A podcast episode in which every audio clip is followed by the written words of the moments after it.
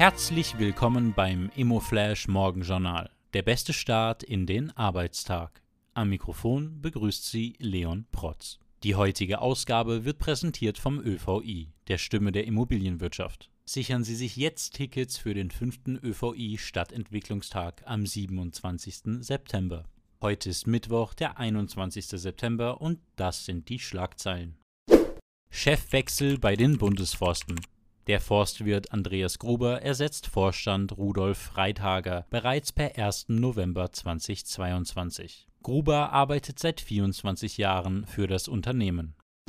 Glück wegen Eigenheim relativiert. Die Wirtschaftswissenschaftler Alois Stutzer und Reto Odermatt haben untersucht, wie sich der Erwerb einer eigenen Wohnimmobilie auf die Lebenszufriedenheit auswirkt. Sie sind zu dem Schluss gekommen, dass der positive Effekt weniger lange anhält, als die Käufer des Eigenheims es erwarten würden. Die spannendste Meldung heute. Veritas insolvent. Über die Rankweiler Veritas Wohnbau ist am Dienstag am Landesgericht Feldkirch das Konkursverfahren eröffnet worden. Die Schulden des Unternehmens belaufen sich laut dem Kreditschutzverband auf 2,3 Millionen Euro. Laut KSV sind ungefähr 26 Gläubiger von der Insolvenz betroffen. Als Grund für den Konkursantrag gab das Unternehmen die Stilllegung eines Bauprojekts in Hohenems an.